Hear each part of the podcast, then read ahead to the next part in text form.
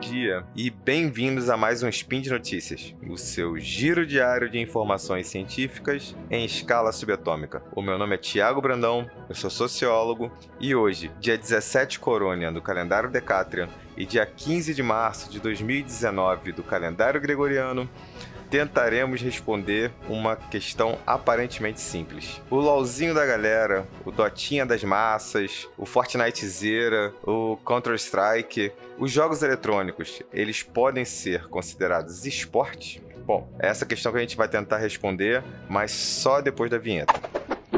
Speed Notícias.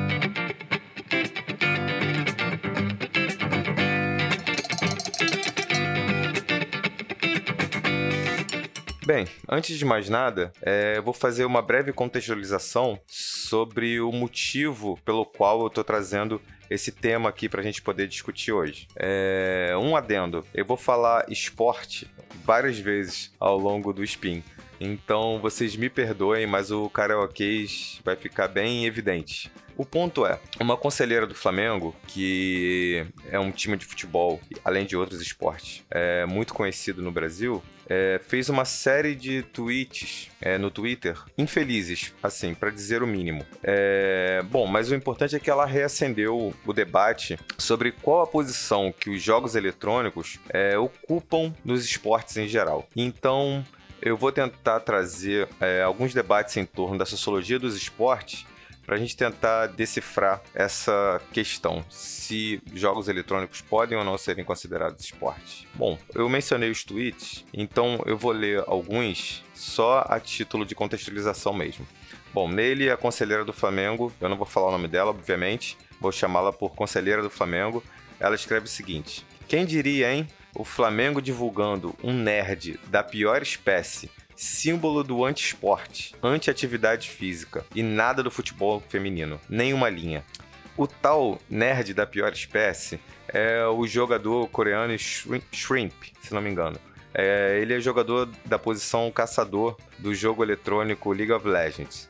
É, ele foi contratado pelo Flamengo para reforçar os, o time de LoL né, do, do Brasil. Ele é um jogador coreano que foi contratado e ele não é o primeiro estrangeiro a, a, a vir jogar no país. Ele, na verdade, é, os jogos como Dota, League of Legends, etc., já estão contratando jogadores estrangeiros para jogar aqui há alguns anos o que de certa maneira reforça é, como esse, a, esses jogos têm se popularizado. A grande questão é que, aparentemente, a raiva dessa conselheira, ela se dirigiu para o fato do time, no caso o Flamengo, estar investindo em um time de jogo eletrônico quando na verdade ela, deve, é, ela diz que é, o time deveria estar investindo no futebol feminino. O que a gente percebe com esses tweets, na verdade, é que essa indignação da conselheira é direcionada para o esporte e ela apenas evocou a questão do futebol feminino como um instrumento de retórica para tornar o seu ponto um pouco mais razoável. Eu vou ler os, os próximos tweets e vocês vejam se concordam comigo. O segundo tweet é: Verdade, vou corrigir. Um nerd que fica na frente de uma tela praticando algo que não é atividade física, nem cultural, não é ao ar livre e não serve para nada. Ou seja, se eu falar, abre aspas, nerd autista da pior espécie, da pior espécie, fecha aspas. Ficou mais claro? É, ficou horrível. Bom, próximo tweet. Estou de saco cheio. Fui visitar o, o, futebol feminino e fiquei envergonhada. O Flamengo não faz nada por elas, sequer dá assistência médica. Agora, eu fiquei com raiva com relação à repercussão, né? Continua ela no tweet. Não é esporte, vai contra o estatuto. Não me arrependo de ter falado dessa forma. Eu sei que muitos são autistas, minha família é de psicanalistas. Acharam que era preconceito, mas é verdade. É... Pessoal, eu não vou entrar nem no mérito da questão dela ter chamado os jogadores é, de autistas, é, porque pouco tempo depois, é, alguns pais e mães de autistas entraram em contato com ela e falaram com muita calma e paciência explicando para ela que autismo é, não é uma palavra é, que deve ser usada com o intuito de ofender as pessoas. É, tanto que ela fez um tweet em agradecimento, inclusive, é, a esses pais. ela escreveu: Prezados autistas e familiares. É, depois de 48 horas sendo atacada por nerds, e quando ela diz atacada, é a repercussão que a comunidade deu para os tweets dela, né? Depois de 48 horas sendo atacada por nerds, eu perdi a cabeça e chamei eles de autistas. Peço desculpas e agradeço a paciência e gentileza com, com, com que me conversaram e me trataram. Vocês são especiais. Bom, fechado isso, eu vou voltar aqui ao, aos pontos que ela traz para dizer que o esporte eletrônico é, não é esporte ela diz que o esporte eletrônico ele não é uma atividade física, não é uma atividade cultural, não é ao ar livre e não serve para nada. Como eu falei no começo, eu vou tentar trazer um pouco da sociologia do esporte para a gente tentar entender é, separadamente cada uma dessas questões. Pois bem, é, existe na internet um texto do professor Valdir Barbante, é, que é um texto pequeno é, em termos de número de caracteres, mas ele é um texto sensacional é, no seu conteúdo, e cujo título é O que é esporte? Né? Bom, nesse texto, é, o autor questiona se um grupo de crianças jogando bola durante o recreio pode ser considerado esporte. E questiona que, caso a resposta seja afirmativa, sim, qual a diferença entre esporte que seria praticado por essas crianças na hora do recreio e aquele esporte ou aquele futebol é, praticado nos estádios como Murumbi, Maracanã, etc. É, o autor ainda traz pra gente outras perguntas é, do tipo o que correr é esporte e jogar ping-pong é esporte, corrida de carro, xadrez. Logo no começo do texto, o autor dá um spoiler das suas conclusões. É, eu vou abrir mais aspas aqui para poder ler. Bem, finalmente, pode o esporte ser diferenciado de outras atividades, como a brincadeira ou o trabalho, sem considerar outra coisa além da natureza da atividade e do contexto que ele ocorre? Ou, termo, ou temos que considerar o envolvimento subjetivo e a motivação dos participantes. Quando o único objetivo da participação é uma expressão pessoal espontânea, como no caso dos meninos jogando bola no recreio, podemos dizer que os participantes estão envolvidos no esporte ou numa brincadeira. E se o objetivo dos participantes é entreter uma audiência com o propósito de receber salário, isso é um esporte ou um trabalho? Com essa citação em mente, a gente já pode elencar pelo menos três elementos que seriam cruciais para a gente classificar algo como esporte. É, e que a gente tem que ter em mente para poder fazer essa classificação. A primeira é que o esporte refere-se a determinados tipos específicos de atividades. O segundo é que o esporte depende das condições sob as quais essas atividades acontecem. E o terceiro é que o esporte depende da orientação subjetiva dos participantes que estão envolvidos naquelas atividades. O tweet da conselheira é, falou que o esporte eletrônico não é um esporte, em primeiro lugar porque ele não envolve atividade física. Vamos tentar olhar isso mais de perto. Os esportes, em geral, é, se utilizam de vários movimentos corporais é, complexos complexos, porém muito diferenciados. É, algumas atividades vão exigir coordenação, é, equilíbrio, rapidez, precisão, enquanto outras atividades vão exigir um pouco mais de proeza física, é, esforço, é, velocidade, força, resistência. Quer dizer, esses, todos esses elementos é, estão dentro do, do, do, esporte em maior ou menor grau e com, em combinações diferentes também. Né? E, é, é, e nesse sentido, é, desde uma, uma rotina simples na trave de equilíbrio, a levantar pesos ou derrubar um, um oponente no judô, é, manobrar uma motocicleta, é, todas essas atividades envolvem habilidades motoras complexas. O ponto é, é muito difícil tentar deduzir é, o que é o esporte por meio da, da, da, do esforço físico é, exigido por aquela atividade. Algumas atividades em específico é, vão exigir mais força bruta, digamos assim, mais força, como o levantamento de peso, é, algumas lutas, etc. É, outras atividades vão exigir mais equilíbrio, precisão. É, você concorda comigo que é inadequado tentar dizer que uma atividade que exija força é considerado mais esporte é, do que uma atividade que exija equilíbrio, por exemplo? O mesmo vale para determinadas atividades que exigem concentração e reflexo, como no caso do esporte eletrônico. Quer dizer, de fato, o esporte eletrônico ele vai exigir é, que você movimente o mouse e aperte algumas teclas do teclado, como esforço físico. É... Entretanto, ele tem que ser medido, na verdade, pela sua capacidade de concentração e o seu reflexo. É, a atividade física ela não é necessariamente vigorosa como o levantamento de peso, mas um pequeno movimento, milímetros de movimento no mouse, fazem diferença entre um jogador mediano e um jogador excelente. Bom, se é muito difícil avaliar é, se algo é esporte ou não pelo esforço físico em si, a gente pode tentar mudar o critério e tentar avaliar pelas suas consequências, pelas consequências desse esforço físico.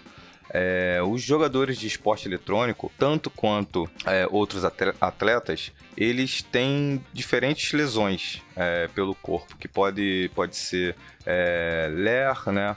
pode ser dores no pescoço, é, é, dores nas costas. É, recentemente, um, um jogador é, do, da segunda divisão do Campeonato Brasileiro de League of Legends teve que se é, ausentar da partida e do restante do campeonato para poder fazer um tratamento médico devido a uma lesão, se não me engano, no pulso ou no ombro. E isso chama atenção para outro elemento. A maioria dos times é, estão contratando é, preparadores físicos justamente para minimizar é, esses danos e não estão contratando é, ontem não, já tem alguns anos é, se não me engano, desde 2015, é, o time acho que mais famoso, que se chama Pen Gaming, é, já tem uma equipe de preparação que envolve tanto um treinador, quanto preparador esportivo, quanto psicólogo, nutricionista, justamente porque essas pessoas são atletas. Eles não são apenas jogadores casuais.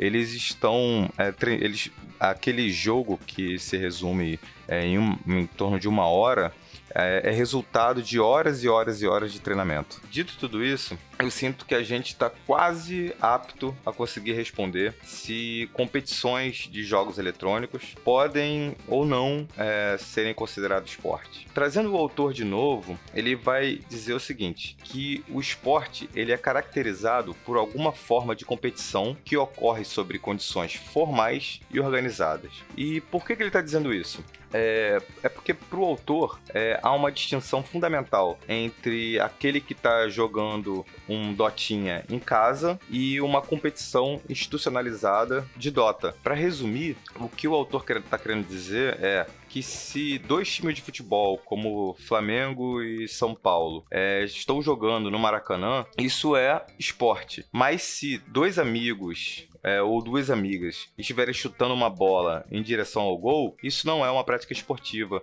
e estaria muito mais próxima da brincadeira. Em outras palavras, o fenômeno esporte envolve uma atividade física, competitiva, mas que é institucionalizada. É, competição, nesse caso, é definida como um processo através do qual o sucesso é medido diretamente pela comparação das realizações né, daqueles que estão executando a mesma atividade física dentro de determinadas regras e condições padronizadas.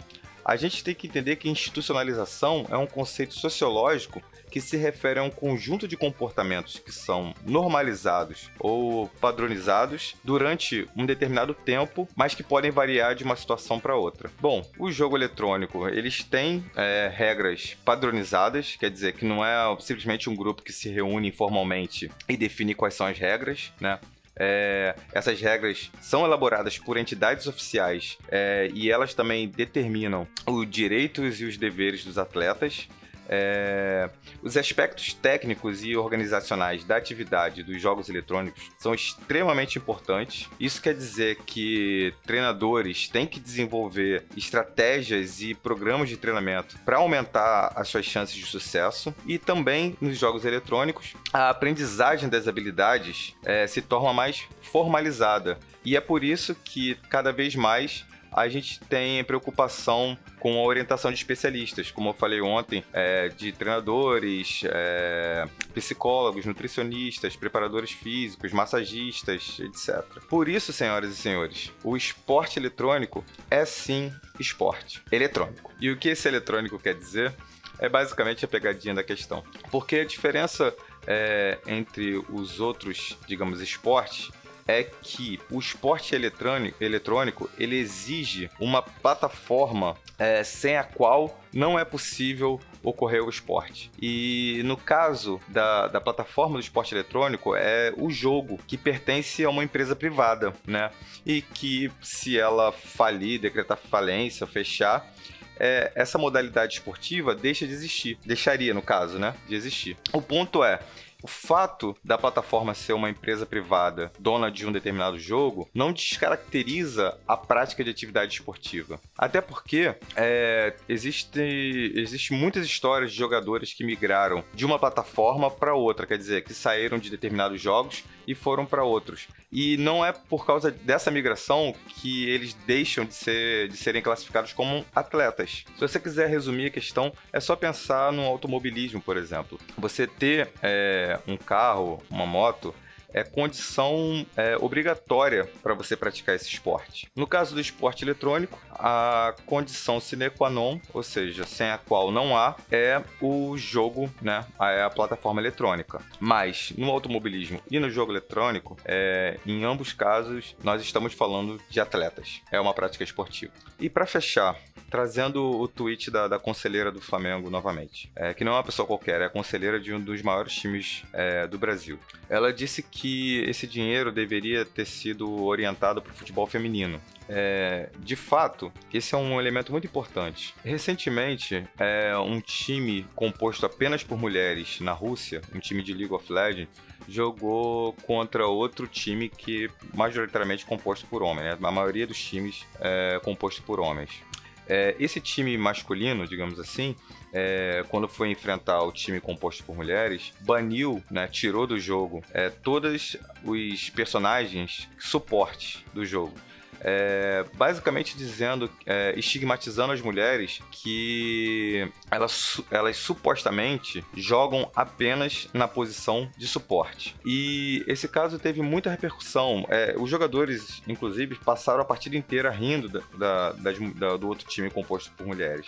A comunidade achou isso de uma baixeza, de uma misoginia tremenda e pediu a penalização desses jogadores, os quais foram sim penalizados. Então, sobre o tweet da, da conselheira, me parece que ela errou três vezes. A primeira é que o esporte eletrônico é sim esporte. A segunda é que autismo nunca pode ser usado como forma de xingamento. E a terceira é que a prática de esporte feminino não terem é, o mesmo respeito que as atividades praticadas pelos homens refletem mais sobre a sociedade machista e misógina que vivemos do que sobre a modalidade do esporte envolvido. Felizmente, é, as sociedades vão mudando, mas infelizmente algumas coisas ainda insistem em permanecer. E por hoje é só, pessoal. Eu lembro que todos os links é, que eu comentei ao longo do Spin estão aí no post. É, deixe lá também o seu comentário, crítica, elogio. Vem conversar. A gente, se você discorda de alguma coisa também, por favor, a gente tem que reaprender a, a, conversar. Eu lembro também que esse podcast só é possível acontecer por conta do seu apoio no patronato do SciCast, tanto no Patreon quanto no Padrim. Um grande abraço para vocês e até amanhã.